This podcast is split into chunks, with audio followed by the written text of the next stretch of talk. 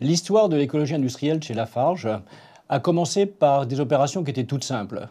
Au début, la première préoccupation, souvenez-vous des chocs pétroliers des années 70, la première préoccupation était de trouver de l'énergie qui était moins chère que le pétrole qui est devenu trop cher. Donc on a commencé à aller chercher des combustibles alternatifs. Et au tout début, dans les années 80, nous avons commencé à trouver des combustibles liquides qui étaient donc proches du pétrole traditionnel, à savoir des huiles ou des solvants ou un certain nombre d'autres déchets euh, qui étaient euh, fabriqués par l'industrie chimique, produits par l'industrie chimique. Et c'était le début de l'histoire, en Europe, en France, en Allemagne, mais aussi en Amérique du Nord. Et on a commencé donc petit à petit à euh, établir des contacts avec l'industrie pharmaceutique, avec l'industrie chimique, pour faire en sorte de prendre ces solvants qui étaient une pollution dans la nature et qui chez nous représentaient un combustible. Au début, il y avait bien sûr des grosses quantités de solvants, des grosses quantités d'huile, mais aussi les industriels nous ont parlé de leurs déchets qui étaient produits en fût, en différents conditionnements, de déchets plus complexes, polyphasiques, etc.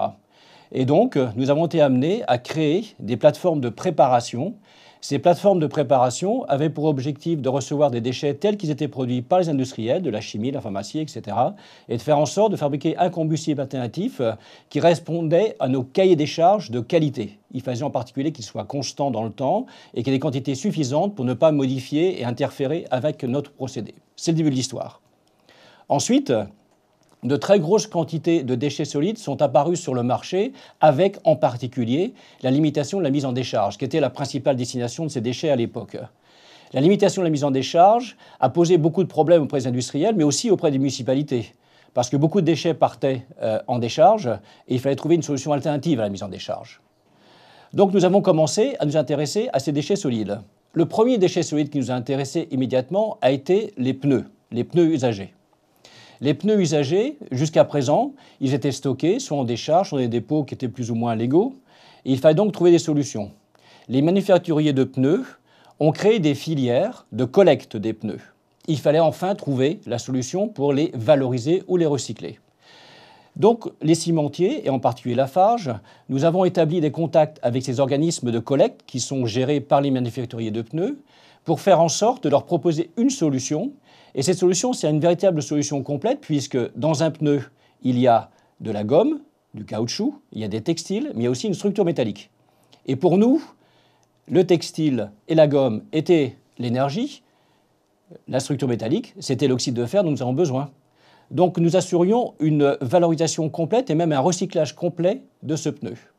Ça, c'était euh, le premier déchet solide que nous avons utilisé. En ce qui concerne les déchets euh, ménagers, vous le savez tous, euh, la composition de ces déchets ménagers est relativement complexe.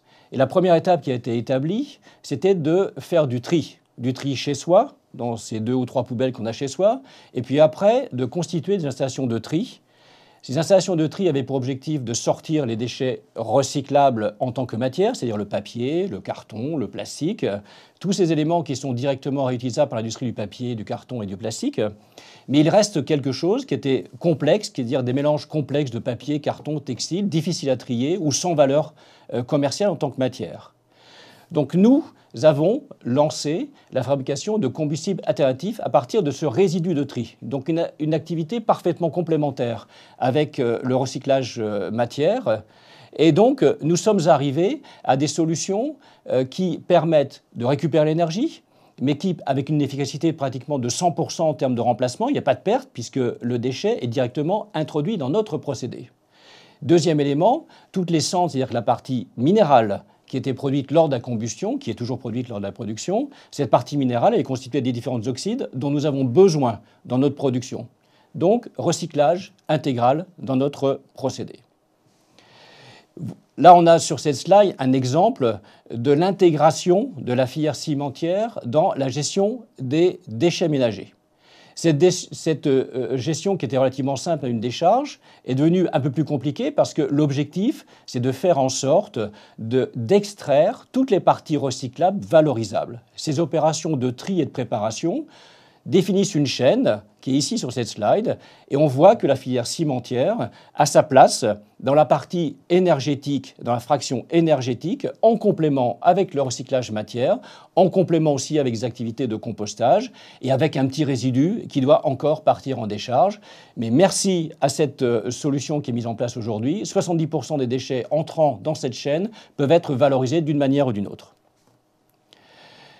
L'activité d'écologie industrielle chez Lafarge, comme tout chez les cimentiers, est encore en cours d'évolution parce que les déchets, certains déchets apparaissent, mais certains disparaissent aussi parce que l'activité, soit elle réduit sa production de déchets, soit elle change son procédé. Donc euh, nous avons été chercher d'autres types de déchets. Le contexte réglementaire est en perpétuelle évolution. Il y a maintenant des fixations d'objectifs de valorisation. Par exemple, dans l'industrie automobile, il y a un objectif de valorisation qui a été fixé par l'Union européenne, qui doit s'appliquer dans tous les pays. L'industrie du papier a aussi un objectif de, recyclage et de valorisation. Donc cette nouvelle contrainte euh, demande d'aller plus loin par rapport à ce qui était fait jusqu'à présent. Et l'industrie aussi euh, se détourne de plus en plus de la décharge et veut trouver d'autres solutions qui, impliquent plus la valorisation et, le recyclage. Un exemple, quand on fabrique du papier recyclé à partir euh, de papier usagé, eh bien, on va récupérer les fibres, dans un outil qui s'appelle le pulpeur, mais aussi euh, tout ce qui est les résidus de petits plastiques, tous les petits résidus de textiles qui sont non euh, intégrables dans le, dans le pulper, ils forment un déchet. Ce déchet qui est totalement saturé d'eau. Et nous avons actuellement un exemple en cimenterie où nous prenons ces déchets que nous séchons, mais que nous ne séchons pas avec l'énergie fossile. Ces déchets, nous les séchons avec de l'énergie résiduelle qui vient de notre refroidisseur du four. Et donc cette énergie, elle a un deuxième usage. Elle va permettre de sécher ce déchet, ce déchet sec sera intégré dans le four comme énergie alternative. Autre élément, la biomasse. Tout le monde parle de la biomasse aujourd'hui. La biomasse, c'est quelque chose qui est très utile, mais nous devons être aussi très prudents parce qu'on peut être aussi en, compétition euh, avec d'autres usages. Donc nous avons développé l'usage de la biomasse dans les pays où l'énergie est rare, où l'énergie est chère et nous avons plusieurs exemples aujourd'hui. Par exemple, et je vais y revenir euh, tout à l'heure, les écorces de café en Ouganda. Et cette, opération n'a pas été seulement une opération de création de biomasse et de fabrication de biomasse, c'est aussi, elle s'est intégrée dans un contexte plus social. Autre exemple, aux Philippines, il y a une production locale très importante de riz dans les Philippines, proche de nos usines. Et ces écorces de riz qui étaient euh, abandonnées dans les champs ou qui pourrissaient dans les champs étaient un problème majeur pour remettre les champs en culture. Donc nous recevons aujourd'hui des quantités très importantes d'écorces de riz qui viennent des moulins euh, de riz et qui sont livrées chez nous dans une logistique toute particulière. La densité des, écorces de riz étant très faible, ça nécessite une mise en place d'une logistique que nous avons établie en partenariat avec euh, les moulins à riz. Je voudrais euh, aller un peu plus loin dans la fabrication de biomasse. Dans la fabrication de biomasse, je vous ai parlé tout à l'heure de l'exemple euh, des écorces de café euh, qui sont produites et utilisées dans notre usine en Ouganda. Presque 50% de l'énergie de cette cimenterie que nous avons en Ouganda, en Ouganda provient d'écorces de café, quantité très importante. Et nous sommes allés au-delà. Nous avons considéré que la cimenterie qui était en, Ouganda avait une responsabilité sociale et qu'elle se devait de se préoccuper de la vie des euh, riverains et la vie des personnes qui, sont, euh, qui vivent autour de cette cimenterie. Donc, en association avec des organisations professionnelles locales, nous avons parlé à plus de 35 000 planteurs qui sont à proximité de cette cimenterie pour relancer le secteur de production de café qui était un peu moribond, était un peu abandonné. Nous avons donc euh, distribué 7 millions de plants de café auprès euh, de ces euh, personnes qui vivent euh, à côté de notre cimenterie. On ne va pas s'arrêter là, 10 millions de plants de café vont, suivre.